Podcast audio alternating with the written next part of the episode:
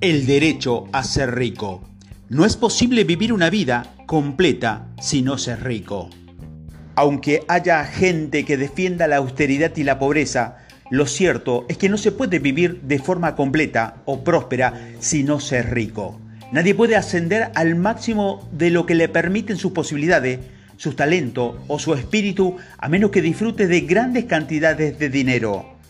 Para explotar el talento y desarrollar el espíritu, los hombres y mujeres tienen que contar con muchas cosas que poder usar. A menos que tenga dinero, no podrá comprarlas, no podrá usarlas. El derecho a la vida. Con el uso de esos objetos que has conseguido con el dinero, un hombre puede desarrollar la mente, el espíritu y el cuerpo. La organización de la sociedad obliga al hombre a tener dinero para llegar a poseer estos objetos. Esta es la razón de que la base del progreso del hombre se encuentra en la ciencia de hacerse rico. El derecho a la vida del hombre se traduce en el derecho a un acceso libre o ilimitado a todos los objetos que pueden necesitar para desarrollarse completamente, tanto en el campo mental y espiritual como el físico y en otras palabras, en el derecho a ser rico. El objetivo de todo tipo de vida es el desarrollo. Cualquier ser vivo tiene un derecho alineable, derecho a acceder a todo lo que pueda conseguir con su desarrollo. No tengo la intención de hablar de riqueza en sentido figurativo. Ser realmente rico no equivale a contentarse con poco, porque nadie debe contestarse con poco si realmente puedes usar o disfrutar de mucho más. El verdadero objetivo de la naturaleza es el progreso y el desarrollo de la vida. Todo el mundo debería poseer todo lo que le ayude a enriquecer, a ser más elegante, a ser más bella, a hacerse más poderoso en la vida.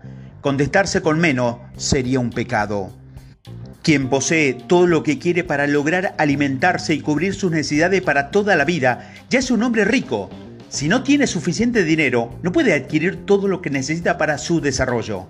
La vida actual ha avanzado tanto, tiende a ser cada vez más compleja, que la mayoría de la gente necesita contar con una gran cantidad de dinero para lograr vivir de una forma completa. Por naturaleza, todo el mundo quiere alcanzar todo lo que puede llegar a ser. Este deseo de hacer realidad sus posibilidades innatas es inherente, pues la naturaleza humana nadie puede dejar de querer ser lo que puede llegar a ser.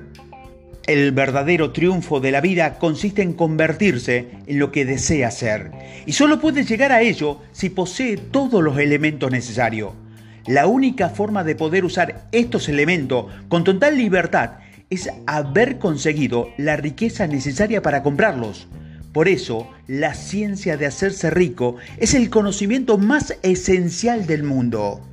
Querer ser rico no es malo. El deseo de la riqueza, en realidad, es el deseo de una vida más rica, más completa, más abundante y es un deseo completamente laudable. Alguien que no desee vivir con abundancia no es alguien normal. Quien no desee poseer bastante dinero para comprar todo lo que desea, tampoco lo es. El objetivo de todos los hombres es su desarrollo.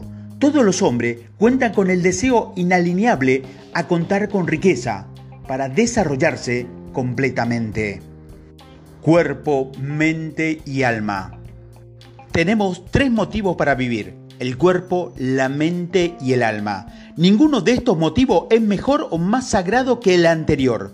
Se puede desear todo con la misma capacidad y ninguno de los tres, ni el cuerpo, ni la mente, ni el alma, puede existir plenamente si cualquiera de los otros dos ve coartada su existencia, su expresión.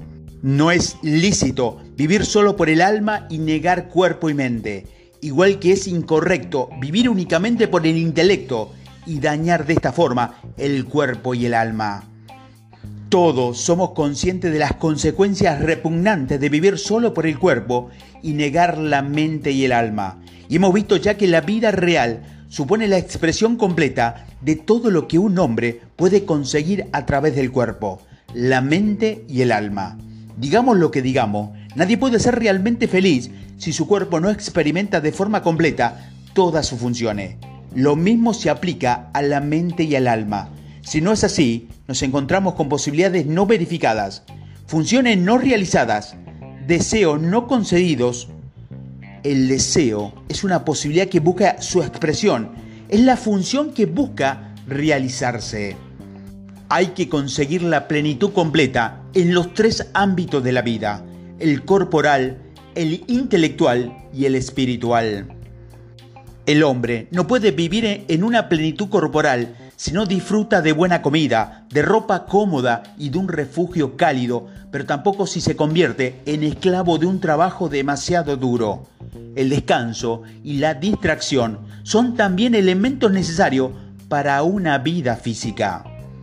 Tampoco se puede conseguir la plenitud mental sin libros, sin tiempo para leerlos o sin la oportunidad de viajar, de visitar países y contemplar el mundo sin tener alrededor a sus pares intelectuales.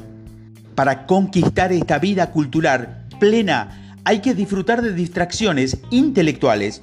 Te tienes que rodear de objetos agradables, de obras de arte y tienes que ser capaz de apreciarlas. Para vivir en plenitud espiritual hay que conocer al amor. La pobreza niega su existencia. La mayor felicidad que puedes encontrar un hombre recae en la repartición de sus bienes entre sus seres queridos. La expresión más natural y espontánea del amor es la generosidad. Quien no tiene nada que dar no puede asumir integralmente la expresión de su rol como padre, como esposo, como ciudadano. El deseo de enriquecerse es pues un deseo completamente lícito. Si eres hombre o mujer normal, no puedes evitar sentirlo y estar en tu derecho de prestar toda la atención posible a esta ciencia para hacerte rico, ya que se trata del estudio más necesario y noble del mundo. Si descuidas tus estudios, estás abandonando tu derecho hacia ti mismo, hacia Dios e incluso hacia la humanidad. No hay mejor forma de servir a Dios o a la humanidad que logrando la propia plenitud. Con el uso de las cosas materiales, el hombre puede otorgar una vida completa a su cuerpo, puede desarrollar su mente y puede desplegar el alma. Por eso es tan importante enriquecerse. Resumiendo, el objetivo de todo tipo de vida es el desarrollo. Cualquier ser vivo tiene un derecho alineable, derecho a acceder a todo lo que pueda conseguir con su desarrollo. Del mismo modo, el objetivo de todos los hombres es su desarrollo. Todos los hombres cuentan con el deseo inalineable a contar con riqueza para desarrollarse completamente.